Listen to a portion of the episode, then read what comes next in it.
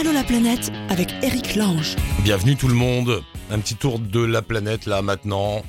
Ça vous dit, on ira dans un instant rencontrer nos amis d'Explore le Monde, euh, qui après de multiples voyages vont faire un tour de France en tuk-tuk.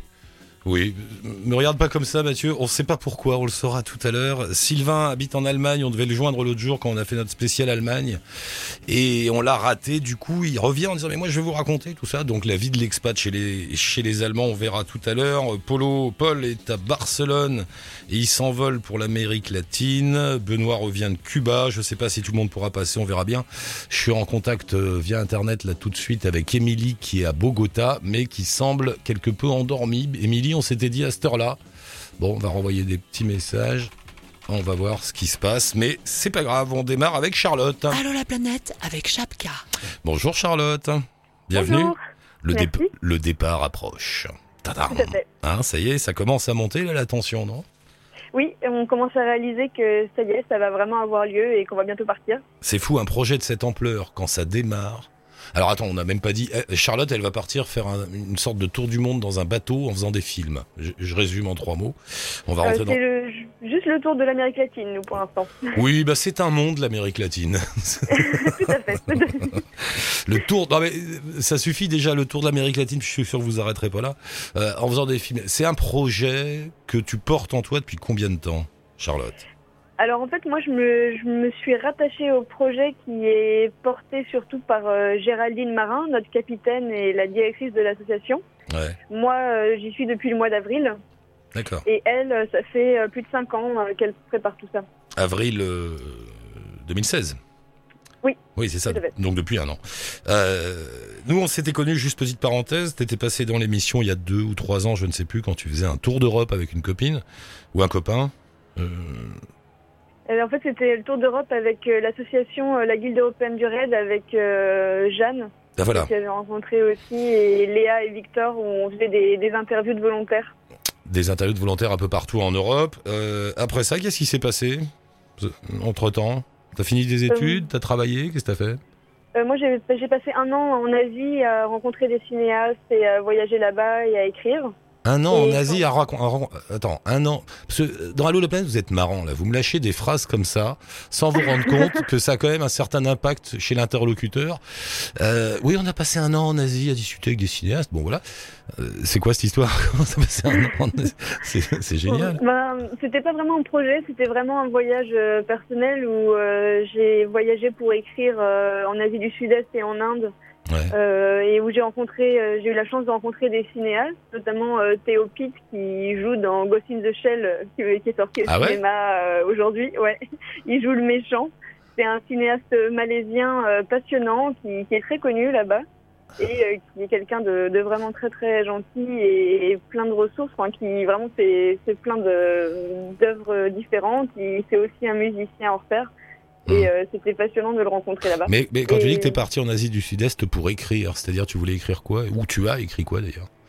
Euh, C'était des récits de voyage, vraiment. euh, le, le récit de- du voyage en lui-même, comme ça, plus des choses sur le cinéma, comment est-ce que le cinéma se fait là-bas, notamment au Cambodge, avec Davy Chou, qui a fait Diamond Island, qui était au cinéma aussi il n'y a pas très longtemps, Ouais. et qui crée, enfin, qui a un ciné-club à Phnom Penh, qui fait beaucoup de choses autour de du cinéma cambodgien, comment euh, le faire revivre et tout ça. Et c'est- c'était vraiment intéressant de d'écrire là-dessus. Et Mais c'est vachement Et intéressant. Et tous ces, toutes ces notes, tous ces écrits, qu'est-ce que t'en as fait? On peut. euh, elles sont un peu dans mon placard pour Ah. l'instant. Il faudrait les retravailler. Oui, parce que du coup, quand je suis rentrée, j'ai rencontré Géraldine euh, très vite et on est parti dans l'aventure du bateau à film et tout ça a été un peu mis en sourdine. euh, Ah non, mais l'écrit, euh, faut faire ça la nuit après la journée. Il n'y a pas d'autre solution. Tout à fait. C'est pas raison. simple, hein, C'est- mais bon. Ça demande beaucoup de rigueur et euh, Oui, mais nous, on veut, on veut avoir tout ça, donc vous allez me sortir les carnets du tiroir, mademoiselle. ça- je vais essayer. Non, non, laisse pas dormir tout ça, ce serait dommage. C'est C'est intéressant. très dommage, c'est Bah ouais, ouais. Et tu, pourquoi T'as fait des études de cinéma? Pas du tout. J'ai fait des études de philosophie. D'accord. Bon, euh, bah, comme quoi la philosophie mène à tout. Tout à fait. Et- et- et- mais tu es passionné de cinéma alors ou- Oui, bah c'est disons que je, je vis dans une famille euh, qui fait du cinéma puisque mon père c'est l'ancien directeur des cahiers du cinéma, euh, Jean-Michel Frodon, et mon grand-père aussi était critique de film avant, donc on- et mon oncle est cinéaste, donc euh, on est un peu complètement dans le, dans le bain depuis toujours, oui, D'accord, il y, a un- il y a un atavisme familial. c'est ça. Et, et donc, tu t'es lancé dans cette histoire de, de- d'accord, d'écrire sur des films en Asie, et en revenant, tu tombes sur Géraldine. Alors c'est là où on rentre un petit peu dans le euh, dans le projet du bateau. Faut le raconter parce qu'on s'est déjà parlé il y a quelques semaines, mais pour ceux qui n'étaient pas là, Euh, donc l'idée c'est de partir sur un bateau. C'est un voilier, hein, Un voilier de 10 mètres 75, oui, en acier, Tortuga. et vous allez faire le tour de l'Amérique latine, et à chaque escale, vous réaliserez un film. Exactement, des films d'animation avec des artistes euh, locaux, sud-américains, et des artistes européens qui viendront exprès pour les résidences artistiques. Euh, ce sont des films qui vont porter sur les villes portuaires où on sera et qui seront montés en mer sur ordinateur et projetés à l'escale suivante. Donc c'est un atelier de film et euh, un cinéma itinérant euh, pendant euh, 13 mois. Est-ce que quelqu'un, est-ce que tu connais quelqu'un qui a déjà fait un- du montage image sur un bateau, sur un voilier au milieu de l'océan? Est-ce que c'est, est-ce que ça Bah, va être une première?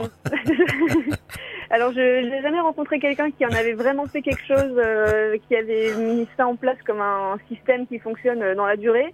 Après, nous, ça nous est déjà arrivé. Géraldine sait comment ça fonctionne et effectivement, c'est un défi. Et Ah ouais. tout est un défi, de toute façon, dans ce projet. Donc, euh, Oh, le mal de mer, j'imagine l'autre devant son écran euh, avec les images qui bougent. Alors, retour en arrière. Il va y avoir des sûr. montages rigolos. On voir que ça fera partie de, de- du- du film, le caractère du film. Faudra le mettre dans le générique. euh, film monté sur un bateau, sur un Ouais, voilier.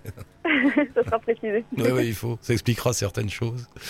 D'accord, d'accord. C'est ça. C'est et qui finance tout ça? Parce que ça doit coûter un paquet quand même de, de partir avec un bateau, du matériel cinématographique, des des volontaires comme tu dis qui vont venir en résidence pour faire des films à droite à gauche. C'est un Oui, sacré budget. On a, on a un budget final de 150 000 euros. Ouais. Et, euh, on a beaucoup de sponsors euh, différents qui nous ont permis euh, notamment de, de faire des travaux qu'on est en train de finaliser euh, cette semaine euh, importants sur le bateau. Il y a un investissement personnel de l'équipe Port euh, qui a acheté le bateau. euh, C'est les quatre. il y a quatre copropriétaires, dont Géraldine et Stéphane, le vice-président de l'association, et Thibaut surtout, qui, qui a mis vraiment la main à la pâte et qui est notre chef mécano, qui est mécano de la marine marchande de métier. Euh, et on vient de finir une campagne Ulule là, euh, cette nuit, elle s'est terminée et on a récolté 12 000 euros environ Ah, c'est bien. euh, avec tous, nos- tous les gens qui ont bien voulu contribuer. Donc euh, là, on est, on commence à être prêt là. On commence à boucler le budget au final. Waouh. D'accord. Cela dit, 150 000, c'est une somme, mais j'aurais pensé plus. Donc vous en sortez, vous en sortez pas mal. Vous avez dû serrer les boulons à droite à gauche quand même. Ouais, on a bien resserré. Au début, on était sur 200 000, on a redescendu et 150 000, bah, c'est Mm. Géraldine n'est pas défrayée, euh, tout le monde euh, paye la caisse de bord. Enfin, c'est vraiment au ras Ah ouais. pâquerettes, mais euh, C'est pas, c'est pas une œuvre lucrative. Ça ne- ça Ah non, ne- ça, c'est clair. Vous faites pas de salaire. euh, Et bon, vous non, vivez, voilà. vous vivez une sacrée aventure. Est- il est là le salaire. C'est sûr, c'est sûr. Et Ouais. puis après aussi, quand les films seront faits, qu'ils seront montrés en festival, peut-être qu'on aura des bourses pour faire de la post-production. Et là, peut-être qu'effectivement, ça rapportera un petit peu. Mais de toute Hmm. façon, tout ce qui sera, tout ce qui sera financé euh, ira directement dans l'association et peut-être pour un autre projet autour d'un autre continent, qui sait. C'est beau. Vous faites, vous faites ça pour la beauté du geste, le plaisir de l'art et l'aventure. Exactement, surtout Que- pour l'aventure. Que dire de, que dire de mieux Que dire de mieux Bravo. C'est bien. Euh, D'accord. Bon, bah alors, euh, et toi, tu vas, qu'est-ce que tu vas faire? Parce que toi, tu vas philosopher alors sur le bateau. Tu vas, faire des petites pas. réunions le soir. Bon, on va parler un peu de l'existentialisme. Ça vous change Oh là là. Alors non, moi en fait je suis euh, Géraldine pour euh, faire le récit de son voyage. Ah, Je la suis à la fois par voie de terre euh, à certains moments pour laisser ma place sur le bateau puisque c'est un petit bateau et que tout le monde veut monter dessus. Mm. Et euh, je fais quand même quelques escales avec elle. Et l'idée c'est de raconter les résidences, de raconter le périple, de, de voir comment ça fonctionne au niveau des équipages, vraiment de faire un récit de voyage qu'on espère aussi être très illustré avec des œuvres réalisées pour les films. Et voilà, qui raconte l'aventure de Tortuga. Tu seras l'écrivain journaliste de bord Exactement. pour les générations futures. Oh, tu Voilà. te rends compte, en 2017, ils ont fait un truc de dingue. On a perdu tous les films. Ils sont morts mangés par les requins, mais on a retrouvé le carnet de bord. Ah voilà, on espère.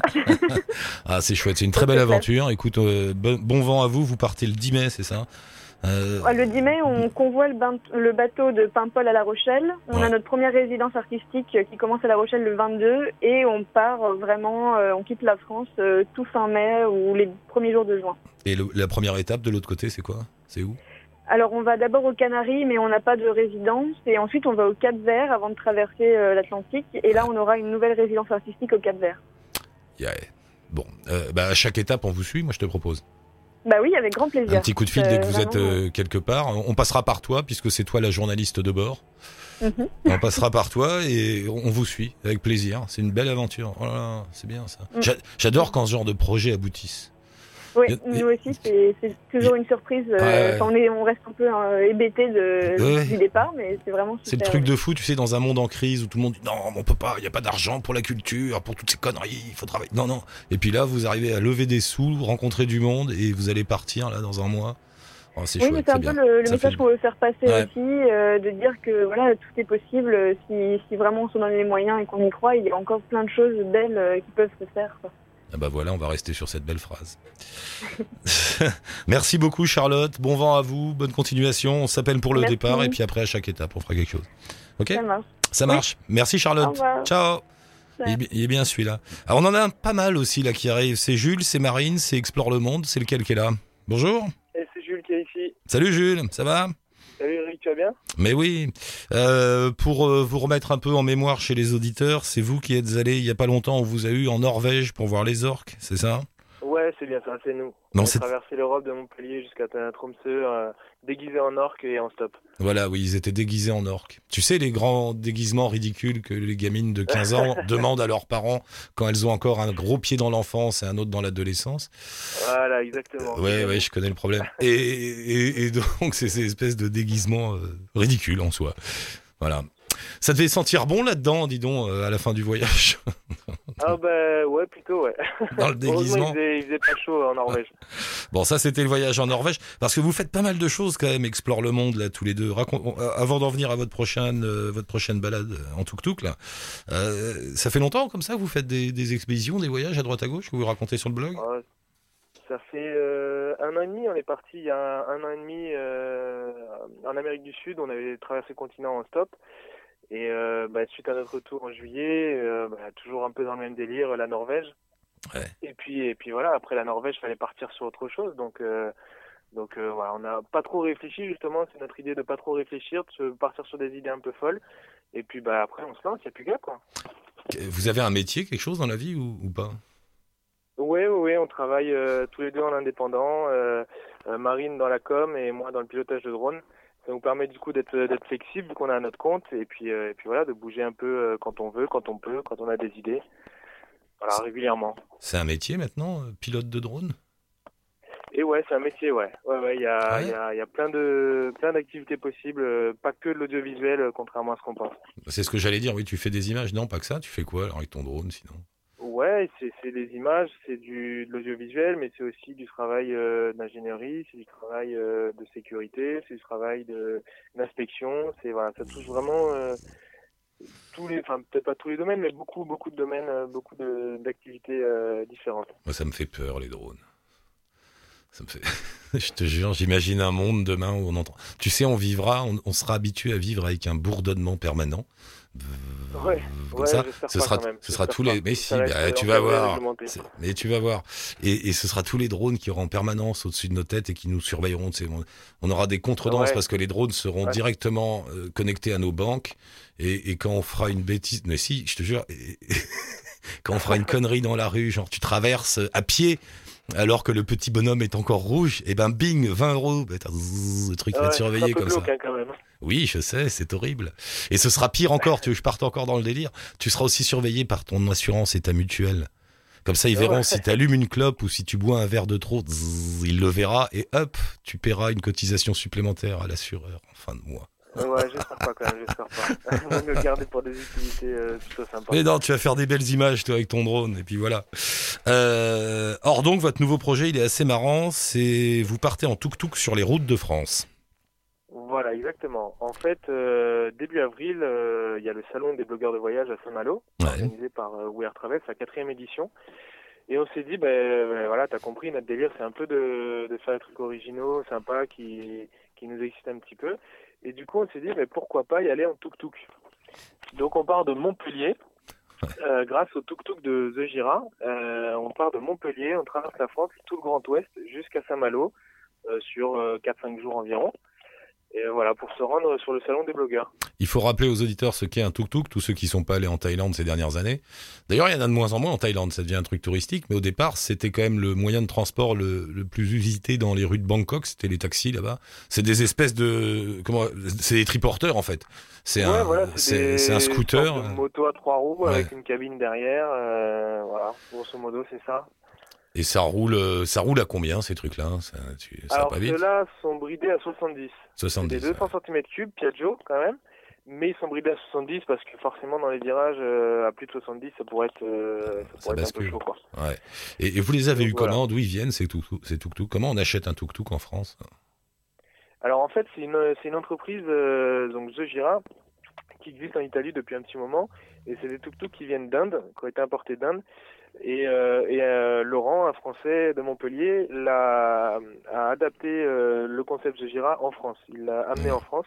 Et donc il propose lui des séjours, euh, des séjours dans l'Hérault, des séjours en France, euh, des opérations marketing. voilà, il fait tout un tas de choses avec avec ses tuk-tuk. Et nous on l'a rencontré dans dans un des apéros voyageurs qu'on qu'on a organisé au mois de janvier. Et on a discuté, on a sympathisé et voilà, l'idée est partie comme ça naturellement. Euh, salon des blogueurs au mois d'avril, les tuk-tuk sont là, et ben allez c'est parti, on va salon des blogueurs en tuk-tuk. Et le, hum, au niveau de la législation, quand tu te balades sur une route en France avec un tuk-tuk, t'es quoi C'est légal Bah, on, tu peux rouler partout sauf sur les voies rapides, sur euh, ce qui est autoroute Ah. et tout ça. euh, forcément, ce serait un peu dangereux. C'est comme une Et mobilette. les quoi. petites nationales, tu peux, mais pas, pas les, les deux fois deux voies, les routes euh, limitées à 110 km heure, euh, voilà. Ouais. Mais sinon, ils sont homologués, euh, tu peux rouler partout. euh. C'est comme si t'avais un scooter de, un, petit scooter. ouais, quoi. voilà, c'est ça. ouais. C'est comme si tu avais, un scooter. D'accord. C'est la même chose. Et alors, qu'est-ce que vous allez, vous, vous allez rouler combien de temps avec votre tuk-tuk? Eh ben, on part le 7 avril Ouais. de Montpellier et on se donne 5 jours pour arriver jusqu'à Saint-Malo. Et, Ça et- nous fait à peu près un peu plus de 200 bornes par, par jour, donc c'est déjà pas mal. ouais. 70 km heure maximum, on va faire à peu près, je pense, du 50 km heure de moyenne. Ouais. Donc euh, voilà, c'est déjà pas mal, ça va nous faire rouler, euh, ça nous faire rouler beaucoup. Et puis, euh, et puis pour rendre le truc un peu sympa, on fait des apéros voyageurs, parce qu'on est membre des passeurs d'aventure, Mhm. et on fait des apéros voyageurs sur les villes étapes, donc à Toulouse, Bordeaux c'est en cours, euh, en cours de réflexion, à Nantes et à Rennes. D'accord. Les Donc, apéros voilà, voyageurs, pour ceux qui de- connaissent pas, euh, d'ailleurs, rencontrer des gens. euh, les apéros voyageurs, pour ceux qui connaissent pas, vous taper euh, apéros voyageurs sur Google, vous allez arriver tout de suite. Euh, c'est une association de, de voyageurs qui se retrouvent régulièrement dans des bars pour discuter, échanger et boire des coups. Et écouter de la Voilà. musique, voilà. Et ça a commencé, ils étaient trois ou quatre. Je crois que maintenant, l'autre jour, j'étais à un, il y avait au moins 150 ou 200 personnes. Enfin bon, ça prend de l'ampleur ces trucs. Et euh, d'accord. Donc apéro, et vous avez les bouteilles dans le tuk-tuk? Non, vous, vous euh, Non, non, non. t'imagines Non, pas, pas jusque là. Par contre, par contre, on a des, on va avoir des insectes. des Parce insectes? que, euh, avec Micronutris, on va faire des dégustations d'insectes pendant les apéros voyageurs. Donc, on amène les insectes sur la route. vivants? Non. Il y en a qui veulent goûter des, des verres de farine, des criquets, du chocolat. euh, voilà. C'est bon. Ça, ce sera pendant les apéros voyageurs. Mais si, c'est bon, c'est l'avenir, les insectes. On était dans la science-fiction avec les, Ils sont avec plus les. sous forme de chocolat ou de biscuits, donc ça passe Ouais. mieux. Mais tu sais qu'il y a, un- on avait eu un type dans l'émission, un, un biologiste ou nutritionniste, biologiste, bref, qui était dans un labo, qui est toujours d'ailleurs dans un labo au Cambodge, où ils sont en train de travailler pour des entreprises occidentales très sérieuses sur l'élevage d'insectes afin d'en faire des pâtes protéinées pour remplacer la viande. Et c'est Ah bah oui, oui, ça Ouais. m'étonne pas, ouais. Et, et il nous disait, mais c'est très très sérieux et il y a beaucoup de, dans l'agroalimentaire, il y a beaucoup d'entreprises qui réfléchissent à ça pour arrêter de faire des élevages de bœufs monstrueux. euh, voilà. Et, et- parce que je sais Ah bah, plus. Quand on regarde les, les apports en protéines et les apports en fer, etc., pareil. euh, par rapport à, à- à- au coût de production et, et à l'utilisation d'eau pour produire euh, des insectes, euh, ça vaut le coup. Hein. Ah ouais, et puis justement, euh, Micronutris, il propose des. donc, C'est une boîte française, c'est le, Mmh. ce, ce premier producteur français, 100% français, dans la région de Toulouse et ils proposent des barres protéinées à base d'insectes, ils proposent euh, euh, des biscuits, des chocolats. Voilà, ils- c'est pas que des insectes nature. euh. Ouais, non, tu manges pas une sauterelle. Hein. T'as pas la sauterelle qui se débat dans, tes, euh, dans la glotte. Non, c'est pas, c'est pas ça. Ouais. L'idée, c'est des pâtes protéinées. Voilà. Et après, à partir de cette pâte, soit tu fais des biscuits, soit tu fais des steaks, tu fais ce que tu veux avec après. Voilà, c'est- Bon, bah, vous allez sauver le monde alors. Bah, c'est bien. Et, et- et en même temps, vous allez découvrir la France. Et ouais, voilà, bah, c'est vrai que c'est une route qu'on fait de temps en temps, mais on passe par les autoroutes ou par le train, on passe, on regarde pas les paysages. euh, mais là, au moins, on va passer par les petites routes, on va prendre le temps, on va, on va, on va adopter une démarche slow travel et, et découvrir des paysages. On a, on a repéré déjà sur la route quelques points d'intérêt euh, super sympas. Et puis découvrir des petits villages, aller rencontrer les gens, c'est c'est ça le but. C'est pas que euh, avoir un délire euh, tuk-tuk euh, sur la route. C'est avant tout pour euh, prendre le temps, rencontrer les gens, les découvrir les paysages. Une France un peu plus locale que, que sur les autoroutes, quoi. Eh ben, écoutez, roulez bien, amusez-vous bien. Si vous croisez des tuk-tuk dans les jours qui viennent sur les routes de France, c'est eux, vous pouvez arrêter, euh, manger une petite sauterelle en barre chocolatée et boire un coup le soir dans un bar. Voilà. et- On prend tout le monde en stop. Et ils prennent tout le monde en stop, voilà. Eh ben ça marche, bonne route. On vous suit sur la route un peu là, on vous rappelle. Yes, pas de problème. Sur Explore le Monde, sur tous les réseaux, Instagram, Twitter, Voilà. Facebook, euh, Snapchat, euh, voilà. Voilà, vous avez tout, le parcours, tout. On va mettre tous les liens bien sûr sur le blog de Allo la planète. Merci beaucoup Jules, t'embrasse Marine, bonne route. Et mettez un petit coussin sous les fesses parce que le tuk-tuk n'est pas connu pour son confort. Hein, ça... Merci à toi, Eric. À bientôt. Ciao, à bientôt. Et nous filons en Allemagne retrouver le camarade Sylvain. Salut Sylvain, bienvenue. Salut Eric. T'es à Berlin, c'est ça hein? Ouais, ouais, je suis à Berlin. Je suis à la maison. T'es à... Ah, t'es à la maison là, t'es pas au boulot? Non, non, enfin, je voulais dire, je suis plus, je suis pas en vadrouille. D'accord. Voilà. Euh, oui, parce que Sylvain, on le connaît bien dans l'émission. Il travaille, il habite en Allemagne et tu travailles pour une entreprise qui vend, comment je vais dire ça, des solutions d'électrification des villages en Afrique. Exactement. Pas mal, hein Et, euh, ouais, ça, ça sonne bien sur le papier. Ah, C'est la classe. Il amène de l'électricité dans les villages, en fait. Voilà, c'est ça le truc. Euh, et la En dernière fois, la dernière fois, tu étais au Bénin, tu nous as parlé. Et alors, figure-toi, on a fait une émission spéciale Allemagne qui a été diffusée déjà, euh, Ouais. et où on voulait parler, on- voilà, et on devait euh, te parler ce jour-là, et puis on s'est raté. Euh, du coup, tu m'as renvoyé un petit mail en disant non, mais si tu veux, on parle quand même de l'Allemagne, donc allons-y, parlons-en, puisque tu es expatrié. Et c'est vrai qu'à chaque fois qu'on t'a au téléphone, on parle avec toi des pays africains, souvent d'où tu reviens, et on parle peu de l'Allemagne et de la vie là-bas. Alors, on va en Mhm. profiter. Euh, T'es en Allemagne depuis combien de temps, Sylvain? Euh, là, ça fait euh, d'affilée, ça fait deux ans, mais euh, avant, j'avais fait six mois, euh, j'avais fait six mois à Francfort. Voilà. Et t'as et t'as toujours habité à Berlin ou ailleurs? Euh, non, bah j'étais, euh, j'ai fait un stage à Francfort. Après, euh, après j'ai été en Basse-Saxe, donc un peu au milieu du pays, entre entre Göttingen et Hanovre. Ouais. Et là, ça fait un an et demi que je suis à, je suis à Berlin. En fait. Voilà. Comment t'es arrivé en Allemagne? Par hasard? Par amour? Par travail?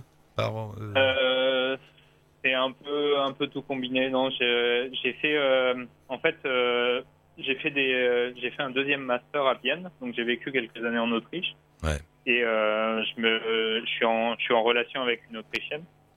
Et au bout d'un moment, on a dit bah c'est bien l'Autriche, on a vu, mais on aimerait bien aller voir ailleurs. Et donc on a cherché un endroit où on pouvait tous les deux vivre et travailler euh, sans trop de, de difficultés. Et l'Allemagne a été euh, Ouais. l'une des premières solutions. Voilà. Et vous êtes toujours ensemble? Ouais, on est je, toujours ensemble. je suis indiscret. hein. Non, parce que ça va avec mon autre question. Est-ce que tu vis en famille en Allemagne ou est-ce que tu es tout seul Donc tu es en couple? Peut-être en famille, non? T'as des enfants? Euh, non, pas encore d'enfants, mais non, on est en- ensemble depuis quelques années déjà. Et euh, voilà, après l'Autriche, on est, on est passé à l'Allemagne. Et euh, donc il y a eu d'abord euh, cette étape en, en Basse-Saxe et maintenant c'est euh, c'est Berlin qui est beaucoup plus pratique pour, euh, pour Hmm. trouver un travail tous les deux. Voilà. On parle beaucoup ici en France du fameux exemple allemand. Tu sais, les, Ouais. les politiques ont que l'Allemagne à la bouche. Je sais pas pourquoi. C'est l'exemple allemand. Il est, il est si bien que ça, l'exemple allemand? C'est bien à vivre, l'Allemagne? Bah, L'exemple allemand, ça dépend à quel niveau. Je pense qu'ils regardent beaucoup l'économie, donc effectivement l'économie allemande va, va plutôt bien. Mais euh, quand on regarde un peu plus en détail, euh, c'est pas forcément euh, toujours à, à l'avantage des, euh, par exemple, des, des employés. Qui, euh, il y avait eu cette histoire de, de salaire minimum qui n'avait pas été mis en place, et donc je crois qu'il a été mis en place il y a pas longtemps d'ailleurs. Mm. Euh, donc il n'y avait pas de salaire minimum avant, ce qui qui est, ce qui est à mon avis un petit peu limite. Et après, au niveau modèle modèle social, il y a des avantages comme des inconvénients. Par exemple, la femme en, France a quand même beaucoup plus de liberté par rapport à ses enfants et par rapport à son travail. Si ah si elle veut aller travailler euh, euh, après avoir été enceinte, ça pose pas trop de problèmes. Alors qu'en Allemagne, il y a quand même une pression sociale qui, euh, qui dit à la femme, bah, tu ferais bien de rester un petit peu à la maison pour s'occuper des enfants. Tu vois, ça c'est un truc qu'ils nous disent pas dans l'exemple allemand. Ça... non, mais les femmes, vous restez. Oui, c'est ça, c'est le fameux 3K, hein, Kinder, Kirche, Kirche. Tu as entendu ça, non C'est ça. Ouais, ouais. C'était, ouais, j'en ai entendu parler. Euh, c'était l'ancien modèle. Ça, ça bouge petit à petit, mais c'est vrai que c'est encore un peu. Euh, Kinder, un peu encore dans les mentalités. Hein. Kinder, Kirche, Kirche, pour ceux qui ont fait espagnol en seconde langue, ça veut dire enfant, cuisine, église. La place de la femme est là, voilà. ah oui, ça c'est resté quand même, c'est vrai.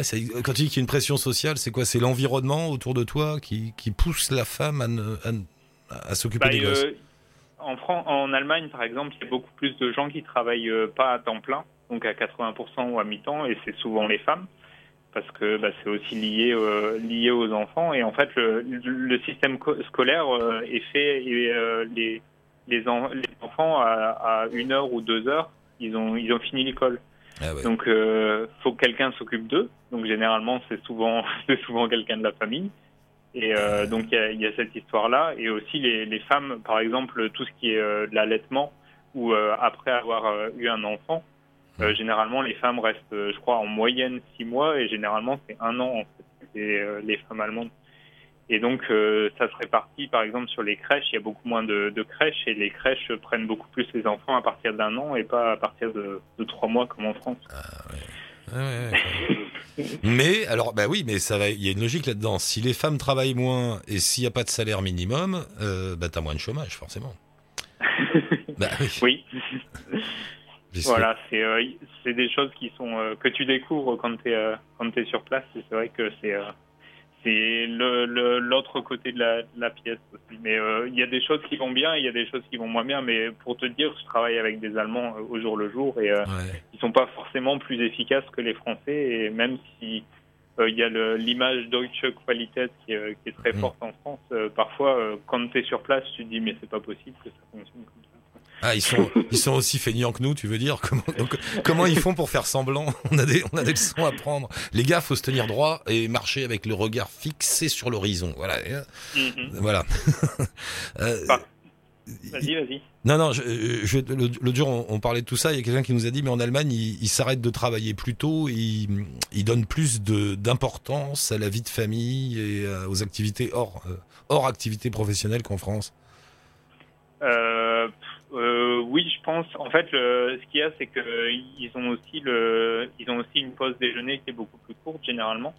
Donc, euh, il y a moins d'importance qui est accordée, comme dans la culture française, au, au temps du repas. Et donc, forcément, bah, tu finis plus tôt le travail. Et donc, euh, tu, euh, tu, tu, te retrouves plutôt à avoir des activités. Mais moi, ce qui me choquait aussi beaucoup, c'est pas, je pense pas que ce soit spécifique à mon entreprise, c'est que il n'y a pas vraiment de pause pendant la journée. Donc euh, dire euh, bah, on va prendre une pause café euh, en groupe 10 minutes et puis on va discuter d'autres choses, ça se fait pas trop en fait. Ah ils sont pas ah, ça, ça, ça, oui ça c'est vrai que nous on en a beaucoup hein, des, des, pauses café. Donc nous on a nous on a beaucoup peut-être un peu trop mais du coup bah comme il n'y a pas trop de pause café et pas trop de temps de, de pause déjeuner bah le temps est un peu plus compacté et après forcément tu as un peu plus de temps pour tes activités annexes mais c'est une façon de voir les choses. C'est pas, c'est pas. Enfin, il y a des avantages et des inconvénients encore une fois, mais c'est vrai que que bah, c'est sympa après de, de, pouvoir partir plus tôt du travail et de faire autre chose. Ça, c'est un truc qu'on sait pas bien faire en France. De toute façon, on en a parlé plusieurs fois avec des auditeurs dans l'émission. Cette espèce de délire, euh, comme quoi tu dois rester tard, tu sais, au boulot. Au boulot, si tu mmh. pars tôt, t'es mal vu, alors que dans plein de pays, t'es bien vu, parce que ça veut dire que t'étais assez efficace dans la journée pour terminer ton travail. Voilà, si tu, si tu restes tard, c'est que t'as pas été bon. C'est un peu ça. C'est un peu ça. mais t'aimes bien alors oh, Tu y es toujours maintenant, t'habites là-bas, tu t'y fais, tu te plais là-bas Ouais, ouais, bah, j'aime bien. Enfin, euh, y a, ce que j'aime bien, c'est que bah, euh, la, vie est quand même différente et la culture est différente, mais c'est quand même relativement similaire. Donc, euh, euh c'est exotique sans, sans l'être. Donc, et puis, je reste à proximité de la France, donc c'est aussi bien pour aller voir la famille et les amis de temps en temps. C'est pas non plus. euh, c'est pas euh, comme quand tu habites en Australie et que tu dois faire deux jours de voyage euh, Ah, c'est pas pour la revenir même. à la maison. Euh, une dernière chose, Berlin, t'habites à Berlin. Berlin, c'est quand même une vie à part en Allemagne, non? Ouais, ouais. Bah, euh, j'ai- tendance à dire quand euh, quand le quand les gens viennent à Berlin, j'ai tendance à leur dire. pour moi, c'est un peu la ville où tous les tous les gens un peu bizarres ou tous les gens qui veulent pas respecter les règles ou faire un peu n'importe quoi en Allemagne, ils vont pour pour pouvoir être libres en fait, parce qu'il y a beaucoup plus, à mon avis, de, de liberté à Berlin que que dans les autres villes allemandes. En fait. Ça aussi, c'est historique. Hein. C'est parce que ça date du temps où Berlin était enclavé en Europe de l'Est avec le mur et Mhm. Et pour aller vivre là-bas, bah, c'était pas évident. Donc, euh, en revanche, on a lâché du lest sur toutes les libertés, sur le côté artistique. Je crois que quand t'allais vivre à Berlin, tu faisais pas ton service militaire à l'époque en Allemagne. Mhm. Euh, donc voilà, du coup, ça a drainé toute une population euh, un peu underground, ouais, comme tu dis, à part quoi. Les autres. Effectivement. Ouais. Effectivement, et c'est vrai que ça se ressent encore beaucoup. euh, et euh, de toute façon, l'histoire de Berlin est, est, enfin, est vraiment différente parce que ça a été capitale, mais pas pour longtemps. Après, ça a été euh, complètement détruit par la guerre. Après, ça a été séparé pendant 40 ans. Donc, Ouais. ça, ça, plus ça, plus ça, ça fait que c'est une, ville un peu à part, effectivement, en Allemagne. Ouais, bah c'est autant. En fait, les Allemands disent que Berlin, c'est pas vraiment l'Allemagne, comme Manhattan n'est pas vraiment l'Amérique. Tu vois, c'est. Ouais. C'est des trucs comme ça. un peu ça. Ouais, ouais. tu sais, les, les habitants de New York disent que l'Amérique commence au New Jersey. Ouais. Voilà, juste, juste, juste après. Bon, bah c'est bien. Bah, mer- merci Sylvain pour ces petites mises au point sur le l'exemple allemand que je Bah, vais transmettre à nos politiciens. J'aimerais bien qu'ils précisent ça, qu'ils osent préciser ça quand ils disent le miracle allemand. Oui, mais on laisse les femmes à la maison. Vas-y, dis ça à tes, dis ça à tes électrices françaises, tu vas voir, tu vas être bien reçu. Bon, ça change, mais bon, c'est sûr qu'ils ont encore des choses à apprendre un petit peu des Français. Mais après, cela dit, je ne juge pas, c'est un choix. hein, si les Allemandes. Après, il faudrait demander aux Allemandes ce qu'elles en pensent. Est-ce qu'elles sont contentes de cette situation ou est-ce qu'elles aimeraient changer? Voilà, c'est ça, c'est ça qu'il faudrait savoir. Euh, ouais. C'est un long débat, je pense. Ouais. Bon, cher Sylvain, merci beaucoup. Tu repars bientôt euh, sur ton continent africain bien aimé Euh, pas prévu. Si je dois aller au Nigeria, mais je sais pas encore quand exactement. Donc dans les prochains mois, mais c'est pas le, le voyage n'a pas encore été prévu. D'accord. Bah, on se tient au courant, Sylvain. Merci beaucoup. Merci d'être Ouais. passé. À la prochaine. Merci, à bientôt. Bye. Ciao. Bonne journée. L'exemple allemand. Voilà. Euh, que vous dire? Bah Merci tout le monde pour euh, avoir les coordonnées de toutes les personnes qui sont passées dans l'émission. Vous avez les liens sur le blog d'Allo la planète, donc n'hésitez pas pour nous joindre et participer à l'émission. Un petit message via la page Facebook d'Allo la planète ou sur le blog. On vous rappelle et vous arrivez dans l'émission. Merci à Mathieu pour la réal aujourd'hui. Ciao touti, bonne route.